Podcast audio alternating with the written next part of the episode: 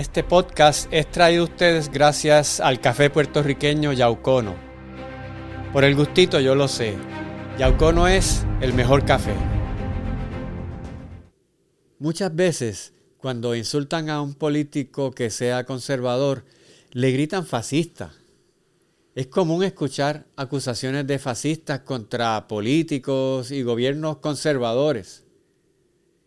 ¿Pero es eso correcto? No, no es lo mismo ser conservador que ser fascista. El conservadurismo es una cosa y el fascismo es otra, aunque tengan convergencias que hacen que a veces los confundan, como su apego a la tradición y su repudio al socialismo. En el podcast de hoy hablaré sobre por qué no es lo mismo ser conservador que ser fascista. Soy el doctor Jorge Schmidt Nieto, analista de política.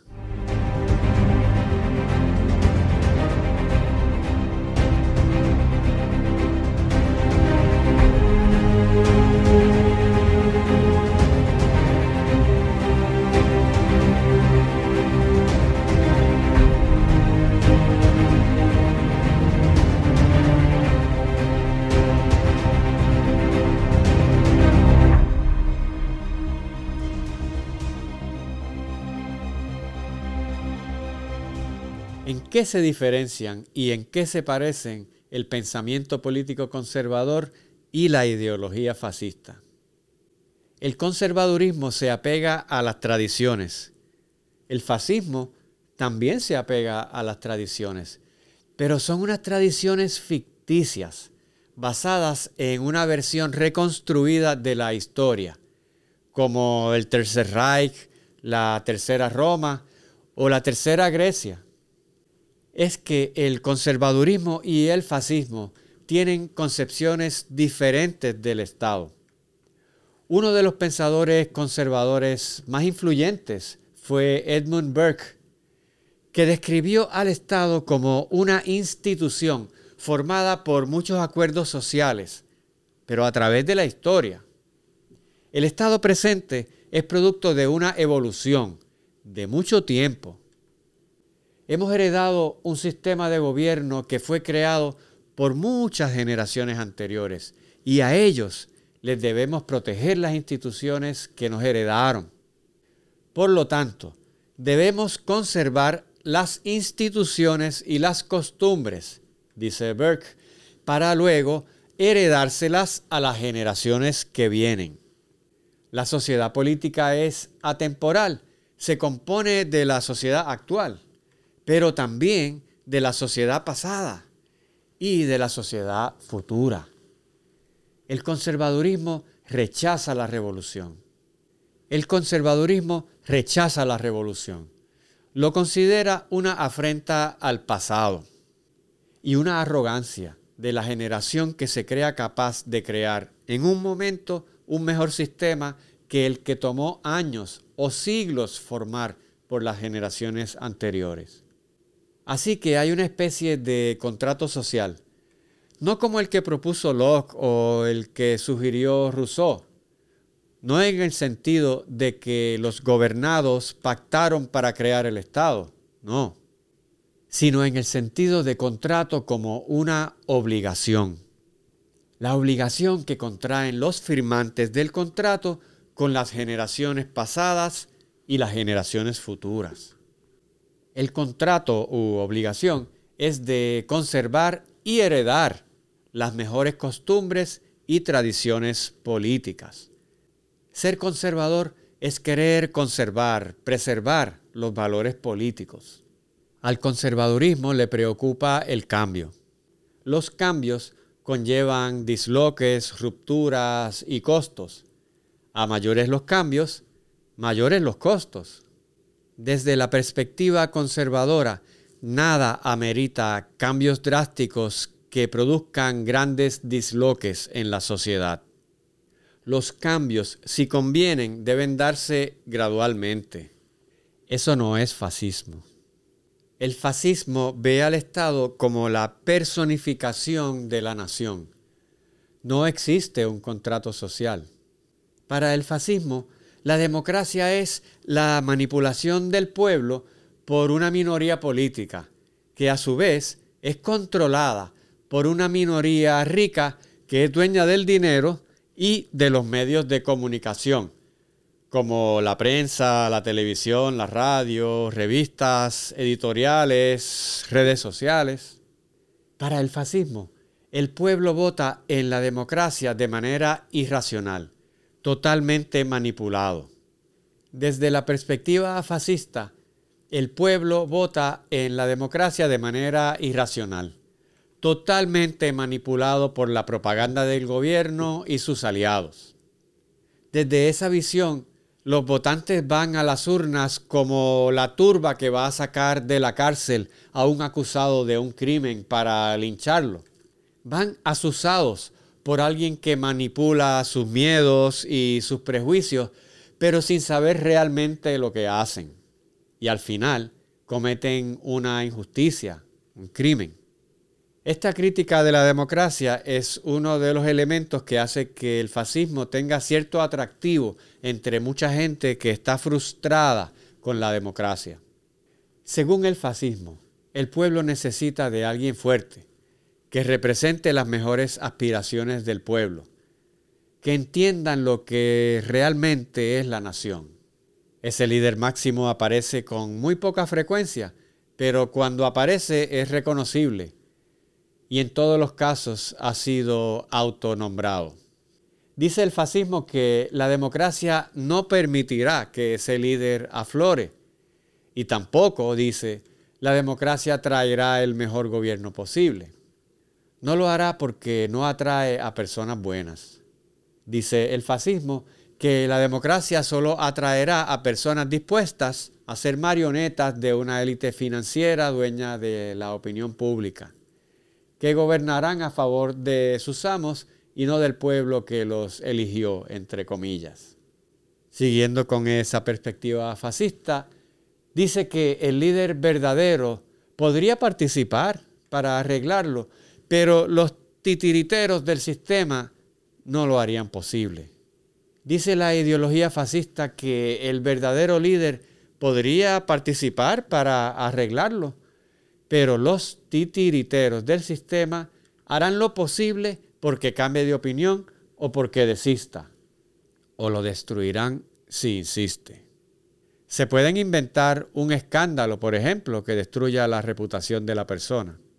Dicho de otra manera, de acuerdo al fascismo, la democracia nunca atraerá a los mejores gobernantes, sino a los inescrupulosos.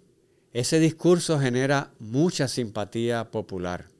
En cambio, la filosofía política conservadora no propone ningún sistema en particular. Es conservar, preservar lo que existe.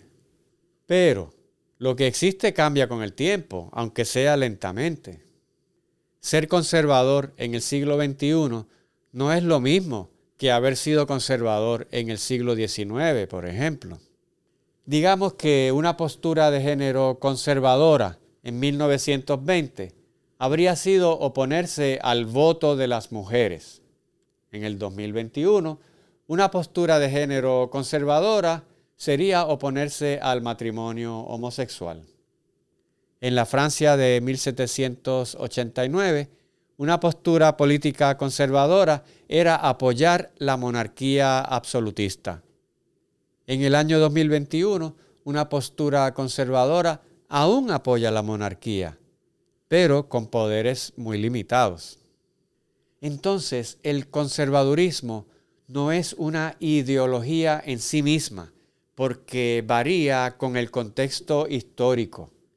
El fascismo, por su parte, dependió de la propaganda política.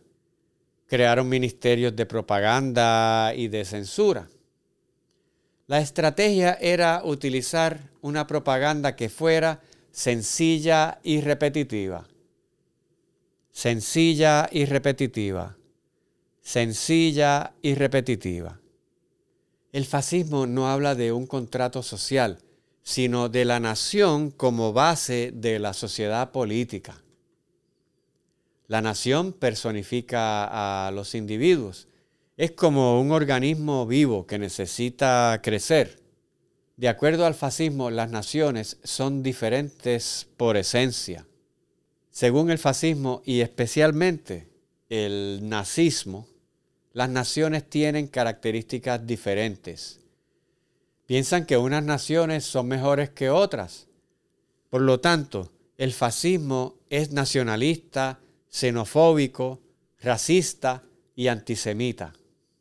En cambio, el pensamiento político conservador describe al gobierno como una institución que existe para satisfacer necesidades concretas y no para imponer una dictadura opresiva.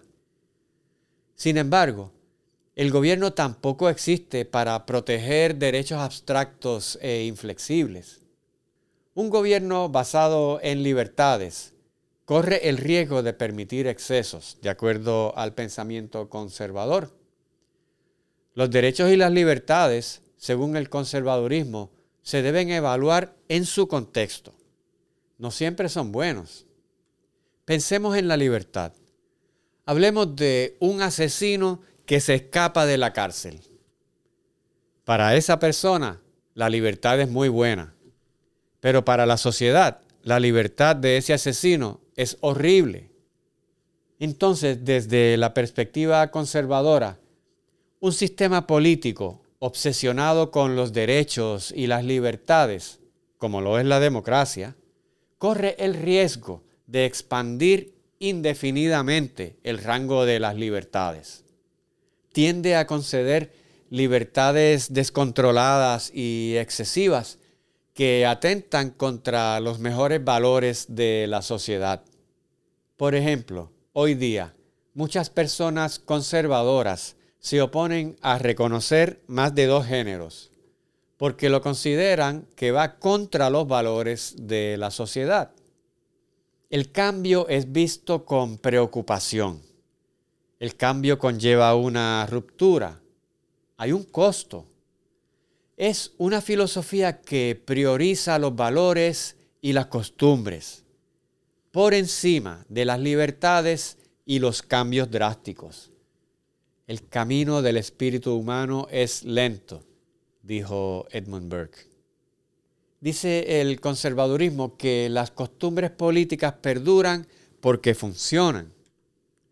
Hay que obedecer esos acuerdos generacionales voluntariamente o por la fuerza.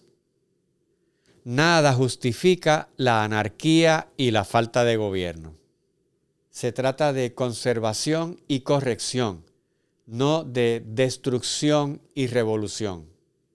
Desde la perspectiva conservadora, al crear una nueva forma de gobierno, no se reconoce el desarrollo político heredado ni los principios básicos que forman la sociedad. A los conservadores también se les llama reaccionarios porque reaccionan contra el cambio. Además, desde esta perspectiva se piensa que demasiada libertad puede cohibir otros valores sociales igual de importantes, como el orden, la moralidad, la religión o el civismo. Desde una perspectiva realmente conservadora, no debe haber derechos universales. Por ejemplo, desde esta visión, la igualdad no es universal y es irreal pretender que así sea, porque las personas somos diferentes, tenemos distintas capacidades, distinto empeño. Algunas personas son más trabajadoras, más emprendedoras o más talentosas que otras. Así que, de acuerdo al conservadurismo, plasmar la igualdad como un derecho en una constitución es algo irrealizable en la práctica. Ese mismo principio se puede aplicar al resto de los derechos. Desde esta visión, cada sociedad escoge cuáles derechos concede. Desde esta visión, cada sociedad debe escoger cuáles derechos concede, de acuerdo a sus tradiciones y valores, y no de acuerdo a una fórmula de derechos universales porque los derechos universales aplican a todos los seres humanos en cualquier lugar, en cualquier momento de la historia, sin importar sus tradiciones y sus valores. El pensamiento político conservador prefiere los derechos concretos y de acuerdo a los contextos históricos, geográficos, religiosos y culturales. Es decir, para el conservadurismo los derechos son relativos al contexto y no absolutos e inflexibles. Cuando se redactaban las constituciones del siglo XIX, el tema de las cartas de derechos causó división entre conservadores y liberales. Para finalizar, tenga en cuenta que fascismo y conservadurismo son dos cosas distintas. Pero sobre todo vale la pena recordar que la crítica fascista a la democracia es muy simpática, pero la alternativa que propone es muy peligrosa. Gracias por su atención. Si le gustó el contenido de este podcast, le invito a que se suscriba a mi canal de YouTube, Analista de Política, y si prefiere el formato de audio en su plataforma de streaming favorita, Spotify, iHeartRadio, Apple Podcast.